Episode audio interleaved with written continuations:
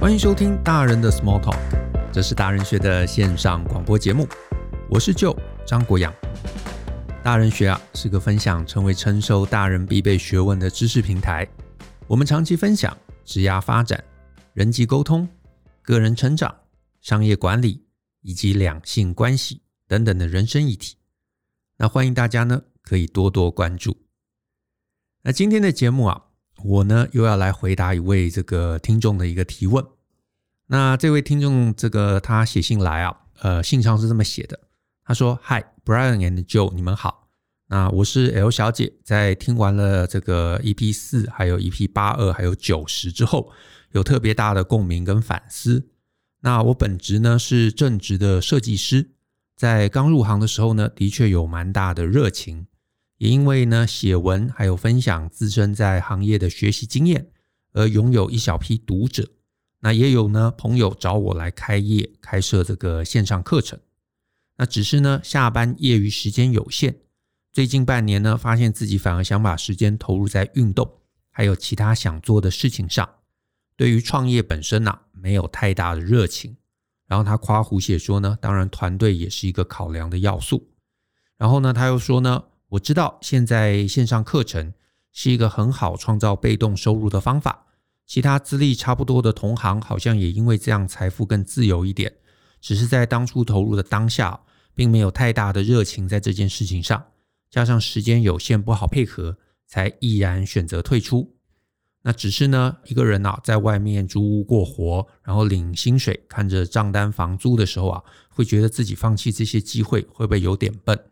再加上呢，最近正职的工作紧迫，导致这个压力有点大，也让我产生原来兴趣真的不能当工作的想法。对于经营专业相关的自媒体，也没有以前来的积极。但我想呢，我应该还是喜欢这份工作的。所以呢，我开始去做一些跟正职不相关的兴趣，像是外拍，但又觉得这样的兴趣好像没办法替我创造收入。脑中又冒出了应该好好运用现在自媒体所带来的流量的想法。那说了这么多呢，他总结啊，就是他尝试这段时间去做自己喜欢的事情，可是就陷入呢应该要把时间拿去创造收入，然后就变得很矛盾。那他又觉得有些人好像很有商业头脑，懂得利用一些小事情去变现，认为自己应该要尝试看看，所以感觉啊就是呃处在一个很矛盾的状况。好，那他最后就说，那谢谢大人学看完这一篇啊这个信。然后只是想表达啊，Podcast 内容真的很棒，让我很有反思。如果说人生的问题话，大概就是一句话：不知道要放宽心做自己有兴趣的事，还是全力投入能够变现的事情。好，这个问题其实是有趣的，呃，因为确实也是还蛮多呃听众朋友可能会碰到的一个人生困境，就是呢，到底该放宽心做自己有兴趣的事情。还是呢，全力投入在那些能变现的事情上。嗯，关于这个问题啊，我其实会比较建议啊，就是 L 啊 L 小姐可以先想想下面几个问题，因为有兴趣的事情啊，其实未必不能变现。那能够变现的事情，也或许你能够从中啊找出更多的兴趣来。所以我自己啊，呃，是这么看，就是呢，有时候我们做事情啊，这个意愿。还有呢，成就感啊，有时候是最直接的关系，就是有成就感就会带来意愿。所以呢，我们不妨啊，可以一起来思考思考三个问题。换句话说啊，在这个呃收听的这个听众朋友，如果你也有这样的一个矛盾，或许你也可以从这三个问题啊来这个出发来想想。那第一个问题，或者是说第一个可能性啊。就是有没有可能是你目前正职的工作经历了所谓热情倦怠的一个状态？嗯，我猜就是 L 小姐啊，她一开始会当设计师，那会当设计师应该一开始对这个领域是有兴趣的，毕竟啊，这个设计不是那种呃不知不觉莫名其妙就会进来的一个领域，对不对？也不是那种家人逼迫之后呃来做的一个工作类型，所以呢，背后的那个起点。通常都是因为可能是兴趣啊，或者至少是可能呃年轻时候啊，早年很喜欢这个领域，甚至是可能是呃一开始接触发现自己还蛮有才能的，所以才会踏入这个领域。可是啊，无论你对任何工作啊有没有兴趣，你做了一段时间之后，其实都会面临一个麻烦。这个麻烦是什么呢？就是一开始有可能我们做的事情啊是有兴趣的，是喜欢的。可是呢，你随着工作做久了，有可能每天做的东西都很类似啊，难免人就会开始觉得厌烦嘛。甚至你可能每天关注的就会是这个工作啊麻烦的那一面。比方说，可能这个业界啊普遍可能不太尊重专业啊，或者是这个业主每个都很难搞啊，然后案子的报价很低啊，然后每次都改来改去啊。然后甚至是这个呃业主也不太知道自己要什么啊，需求每次都这个天马行空讲不清楚。那当你这个工作的领域啊或者工作的这个常态啊都是这样的一个状态的时候，那很显然啊一段时间当然会有这种热情消灭的一个状态发生。可是这个时候该怎么办呢？我觉得啊不外乎就是想两个可能性。第一个可能性啊是有没有可能我调整客户的比重，调整客户的类型。我去尽量找到一些更合适的客户，这这类客户不用很多啊，哪怕我五个有一个啊，十个有一个，其实你的这个感受都可能会完全不一样。那另外一个可能性就是有没有可能帮自己找回初衷啊？我先提第一个，就是呃，什么叫做合适的客户呢？像呃，我跟 Brian，对，我们平常的一个工作的一部分是到处去上课嘛。可是上课啊，你一定会碰到有些这个课堂中同学来的是这个意兴阑珊啊，你上再久他都不跟你回应，他就自己想自己的事情，自己看自己的东西。那如果你上的课的类型都是这样子，那时间一拉长，老师一定会觉得疲惫的。可是呢，是不是所有的来上课的学员都会是这样子？其实也不是啊，就是这类学员可能通常集中在可能去企业上课。啊，或者是企业派训，那很多人他不是自己想学嘛，他被老板逼着来，那当然在课堂中他可能就会有一些反抗的举动。但是呢，你也会发现，一定也有一些同学他不是这样。比方说我们上公开班，那这些公开班呢，是大家自己报名来的。那既然是自己报名的，所以学习动机啊，通常都会比较强。所以以我自己而言，我可能就会上一定比例的公开班。啊，那这样的一个公开班的比重啊，甚至有可能是一半一半，那就不会让我觉得工作倦怠，因为你当然会碰到一些无聊的这个学员，可是你也会碰到一些很积极的学员。那这样的一个平衡，你就会在工作中还能持续享受这个工作的乐趣。那我相信啊，设计有可能也是类似的，就是你一定会碰到一些难搞、杀低价钱、不尊重这个专业的客户，但是我相信。一定也有一些客户是能够帮你带来成就感的，所以如果可以的话，那是不是能够想办法让自己身边呢，能够多找一些这个能帮你创造成就感的客户？那我觉得你的工作心态的平衡就有机会可以找回来。那至于呢，找回初衷这件事情啊，呃，我是这么建议啦，就是呢，L 小姐如果可以的话，就是把手边一些比较烦、比较杂的案子结束掉之后。或许啊，就让自己彻底的休息一个礼拜，甚至两个礼拜。这个过程中呢，你也不要去接新的案子。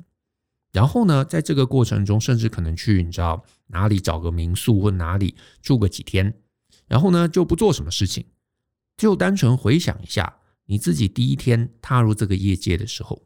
你自己到底对自己啊是抱持什么样的一个期待，抱持什么样的一个目标？换句话说，就是当初为什么会进来？我相信每个人进到一个产业，其实都有一个初衷的，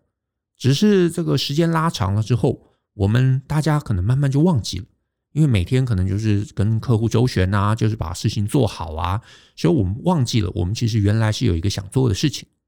那这个想做的事情，有可能是你可能想设计一个比较特定的啊某种形态的作品。那如果是这样的一个目标，我相信这个目标有可能你还没有达成，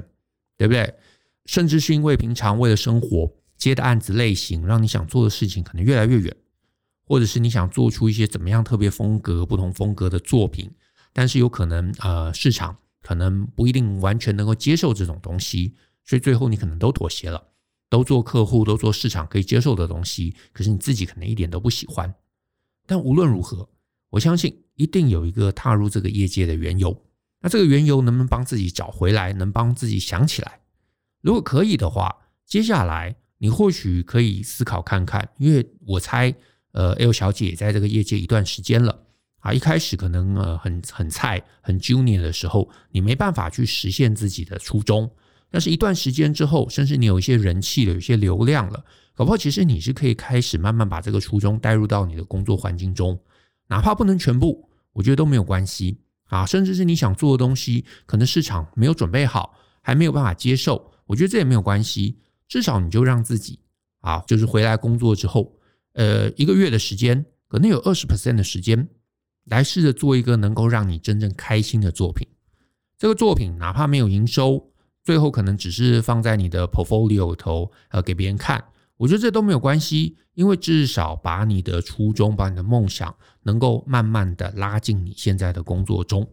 如果可以，搞不好你就会发现，你又找回动力，可以在你现在的领域中啊继续努力。可是呢，当然。也有一个可能性啊，就是你认真想了一轮，结果呢，你发现自己其实也没什么初衷。一开始进来可能真的是一个什么误打误撞的一个过程啊，完全没有什么你真的想在这个领域中要做的事情。所以呢，第二个可能性就是，也或许啊，你全部都想完之后，你发现自己其实对现在可以赚钱的设计领域是真的没有兴趣啊，是真的没有兴趣的。那我自己其实啊，当年这个学生时代，我觉得也是这样子。我自己是念土木工程啊，那一开始会选这个科系啊，其实也是高中时候会觉得自己好像对这个房子啊、建筑物啊，诶，还蛮有兴趣的啊，会喜欢看一些这种建筑物。然后高中时候又刚好上了一堂这个制图课啊，制图课我做的还不错，然后觉得也很好玩，分数也拿得很高，所以那个时候就觉得，诶，自己好像对这个领域是有点兴趣的。啊，但是当然，现在回想起来，你会发现，哎，当时这个年纪，这个想的真是不充分。可是呢，呃，小时候嘛，我觉得每个人都是这样。这个学生时代总会觉得自己好像找到了一个兴趣，然后呢，就开始觉得要往那个科系发展。可是呢，当年我也是真的进了这个科系，进了土木工程，我开始念了之后，然后我发现，哎，跟我想的其实不太一样啊，因为土木工程其实要处理很多跟计算有关的。啊，所以所以学了很多力学、很多结构这些计算，那那个对我来说其实非常非常的困难啊，而且我自己也觉得很无聊。可是呢，学生时代啊，当时也没有意识到这个其实是一个问题，然后就觉得其实也最后也勉强都念完了，也毕业。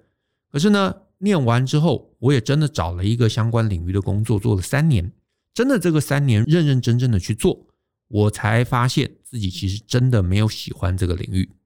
房子、建筑物，我还是觉得有趣，可是要自己去计算，哇，那这个就真的不想了。所以呢，我其实是可以理解的啊，我其实可以理解的，就是对很多人而言可以做啊，就是可以把这个工作做好，做到 OK，跟真心喜欢，这有可能其实是有距离的啊。因为我这几年其实也帮呃不少人做职涯方面的一些分析，那我发现这个其实真的在很多人身上都会看到。啊，就像我当年一样啊，因为有念过嘛，也会做嘛，然后就来做，只是做了半天，就是没有热情，就是没有喜欢，就是没有热忱。那我是觉得啊，这个最终它是没办法的啊，因为真的，一开始你小时候不知道嘛，你也没做过嘛，那这个你知道了，那你势必得做一些调整，因为我一直是这么觉得啦，人生这个东西啊，它其实本来就是在事物中。我们不断不断的尝试，不断不断发现这不对那不对，然后找到一个我们真心喜欢的方向。所以呢，一旦发现我们真的不喜欢，那也不要纠结啊，说这是对还是错，是怎么这么晚才发现，这个就算了，因为单纯这就是一件无可奈何的事情。但是呢，我觉得如果你想了一轮，发现真是这样，我觉得还是值得高兴的，因为啊，你过去这段时间，你真的花心力了。你真的花心力投入在设计这个工作中，你知道真实面跟原来想象的一个差异，然后你越来越知道自己喜欢什么，或至少知道自己不喜欢什么啊，擅长什么，或者是不擅长什么。那这其实是一个自我认知、自我了解的一个过程。那这个了解的过程，你就会发现，有些工作讨厌的地方你是可以忍耐的，可是有些工作讨厌的地方，你就是全然不能忍耐。对不对？那这些如果你都清楚、都意识到了，那你其实就能够毫无悬念的啊，毫无悬念、毫无遗憾的去换个领域因为至少当年的我啊，当年的我其实也就是诶想清楚了，发现我其实再怎么样继续努力下去，我其实也不会真心喜欢。虽然说诶很遗憾，花了那么多时间才发现，可是呢，你如果不换，你可能牺牲的时间还有力气，还有这个情绪的这个冲击会更大。所以呢，当下就决定一定要离开，要换一个领域。所以呢，如果 L 小姐，你确定你发现自己呢，对于设计真的不想要进一步的投入啊，无论是因为呃自己真没有兴趣，或者是那些讨厌的部分你没办法忍受，那我觉得你就一定要来开始思考思考其他的可能性。那这个第三个可能性啊，也就其他的可能性啊，就是你的其他兴趣或许是可以找到一个创造收益的方法，只是你现在还没有想出来。那在信里头啊，L 是有提到说，他现在自己其实是更专注在一些其他兴趣上。可是呢，信中啊，我觉得比较遗憾的是，他没有提到太多跟这个其他兴趣啊，这个其他兴趣到底是什么东西。他唯一有写的就是外拍。那我也不确定这个外拍是他去拍人，还是他是被拍的。可是呢，无论如何。以我对外拍的了解，就是不管你是拍人或者是这个被拍，其实都是相对容易变现的一条路。所以，如果 L 对于设计发现没兴趣，那当然，我觉得下一个要去想的就是你的这些其他兴趣，它有没有办法被变现，有没有办法被转换？如果可以啊，了解一下市面上这些就是这个兴趣，其他人都是怎么变现，都是怎么转换？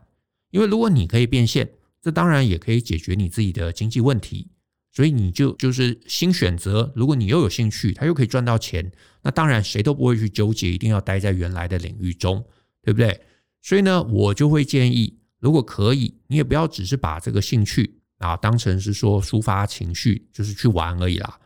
就是你在尝试的这个过程中，如果可以，也要去想，我能够怎么样去把这一个兴趣转换，怎么卖钱。怎么商品化，或者是怎么服务化？那当然，我承认这个背后要思考的东西是还蛮多的。那我就列几个东西，好给 L 参考参考。首先，你可能要想想看，这个东西如果是变现，别人都怎么做？别人会愿意花钱买这个服务或者买这个商品的这些人，也就是客户，是什么样的一个样貌？他们为了买这个东西，是想要解决什么问题？买了这个东西解决问题之后，那我就应该要设计一个怎么样对应的商品形式？这可能是一个实体的，可以给他们的东西，或者这可能是一个服务啊，就像接设计案一样是一个服务。那甚至是定价，你打算怎么定价？要不要阶级的定价？要不要考虑这整个定价的毛利？可能都是在你尝试这个兴趣的过程中，你必须要去发想的。那我也承认啦，这个其实不是简单的事情。因为你要完整的把一个兴趣或者把一个擅长的事情商品化或者服务化，你要考虑的要素真的太多。但是呢，刚刚至少我给了你几个方向，所以呢，如果你是有兴趣，好，或者是这真的是一个可能性，你可以从这几个点开始思考，该开始当一个这个呃思考的一个起点。那啊，当然我也在这边啊稍微这个工商服务一下，就是呢，如果 L 小姐或者是听众啊。你觉得我刚刚提的这些问题，它其实太难想了。我在今年七月有在大人学有上一堂课程啊，这是一个线上的语音课程，它叫做销售专业服务的系统化做法。那这堂课其实就是谈怎么把兴趣或者把你的技能转成一个收费服务的一个过程。那里头其实总共我录了五十集啊，是我过去十四年摸索出来的一些结论。所以呢，如果呢这个议题真的是 L 可能会想要发展的，那我就会欢迎啊，你可以参考看看啊，因为里头内容很多，我可能也没有办法在今天的这一集节目中所有都 cover 到，因为总共呃在那个课程中有九个多小时的内容，所以如果 L 小姐真的后续是有可能啊要在新的这个兴趣领域中来做发展的话，啊也可能可以参考一下销售专业服务的系统化做法这一堂课。所以呢，刚刚提到三个可能性，那我就呢建议 L 可以想一想，可以自我探索一下。可是呢，在今天节目结束之前，我对于 L 在探索过程中其实还有额外啊，就是刚刚一这个一边录，我就又想到，其实还有四个小建议，我这边也想要顺便提供一下。第一个建议是这样，就是你的新兴趣啊，有可能它不是短时间可以转换的。就是如果你发现你过去啊设计真的不是自己喜欢的，你真的想要找到一个新的一个方向，可是这个新的方向你可能觉得做的很好玩，可是一下找不到、想不到转换的方式，那没关系。可是你至少要记得，你在初期啊兴趣要转换，一定是要花一些时间的，所以你恐怕就得要边忍耐边做那些能帮你带来实质收益的工作。然后你让自己的时间比例啊，慢慢转换到新兴趣上。这意思是说，我其实很反对。有些人是说，诶，我有一个新兴趣，所以我就把过去的那个可以带来收益的工作完全就辞掉。所以我就呃用心的去上课，然后我用心的去开一个店，或者我用心去准备，然后我就希望说呢，可以在三个月或者半年之后，我立刻在这个新方向中可以赚到跟过去一样足够的一个营收。我的答案是，这几乎不会发生。啊，这几乎不会发生。转换的过程中，你的收入一定会降低。可是呢，如果你让自己完全没有营收，你很可能呢，试一小段时间之后，你就会害怕，然后你就会退回来。退回来，你就再也不敢尝试了。所以这会是非常危险的一个状况。所以过程中你要忍耐，而且你要忍受艰辛，而且你也要知道，你可能得要暂时两边兼顾。如果你不两边兼顾，你让自己掉入没有营收，很害怕掉回原来的一个处境之中，那你很可能就再也不会前进了啊！你就再也不会前进了。然后呢，再来第二个小建议是啊，因为 L 小姐啊有提到，呃，有在经营自媒体，然后呢，他也提到说，看别人可能爆红啊，或者是看到别人的粉丝数啊，就会觉得，哎，好像我也要去做一些什么事情。那我这边也顺便提醒一下。就是你千万不要被那些数字，也不要被别人的做法给迷惑了。因为呢，除非你唯一的目标就是要冲人气啊，就是想要呃让很多人注意到你，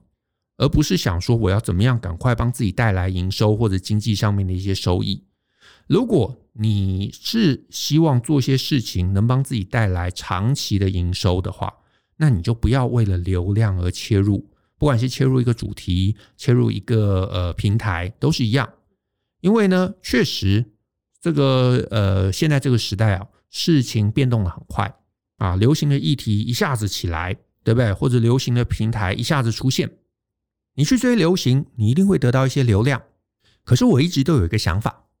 就是我会觉得不能变现的流量其实是毫无意义的流量。那流量能不能变现？它其实又跟你的长期策略有关。我这边就举一个例子啊，甚至夸张一点的例子，就是这几年啊，台湾其实政治非常非常的呃风政治。如果呢你写政治文啊，甚至一些政治事件之后，你写任何的政治文都会带来流量，都会增到一些流量，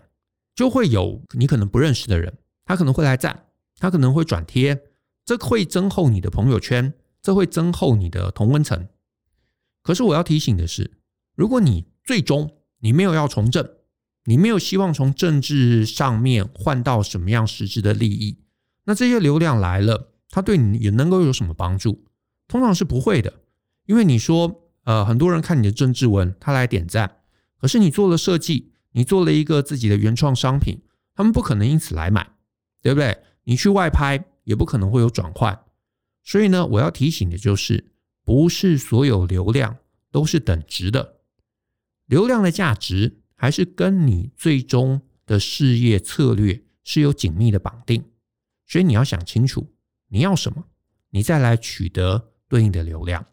好，那再来第三个建议是，L 啊，如果经济真的困难，所以我就还是会建议你先以自己过去擅长的老方法建立一些稳定的收入，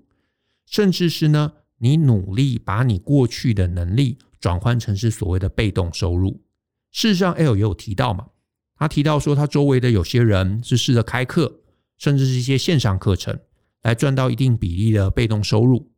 那如果你也可以做类似的事情，然后拿这些钱，你就有更多的空间可以去追求你的兴趣。这个其实会是一个好策略。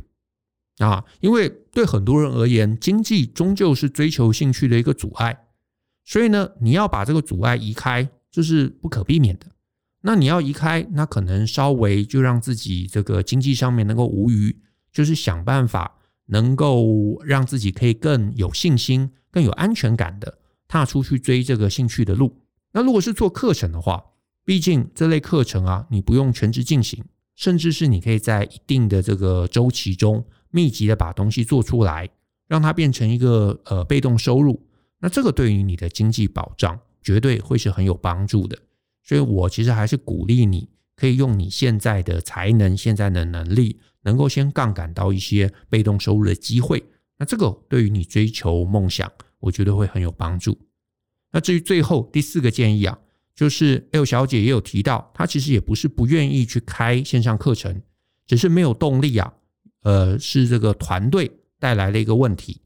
那信中是没有特别写团队带来了什么问题，可是呢，我觉得这也难免，对不对？就是不管是你自己组合的团队，有可能人多嘴杂，大家方向不一致，或者是呃线上平台的团队，可能呃给的方向不是你喜欢的。可是如果只是这种状况，我反而觉得这是最好解决了，你就换一个团队嘛，找一些跟你理念相近的设计师一起开课。这个绝对是可以解决的，甚至是你可以找一个呃，你觉得更专业、你可以更认同的开课单位来合作。这个我觉得也是很好解决，因为现在这么多开课平台，对不对？所以你找到一个你觉得你喜欢、你认同的团队，那搞不好你就可以立刻建立稳定的收入，然后同时你又可以追求自己的兴趣。那我也顺便广告一下，我们大人学的团队都非常非常的优秀。所以呢，如果有想开课的朋友呢，也都欢迎可以参考看看。好，那大概我可以给的建议啊，就是这些。那也希望呢，能够对于 L 小姐啊有所帮助。那今天节目我们就到这边，谢谢大家的收听。那更多精彩内容都欢迎透过节目下方说明栏的连结，或者是 Google 搜寻大人学。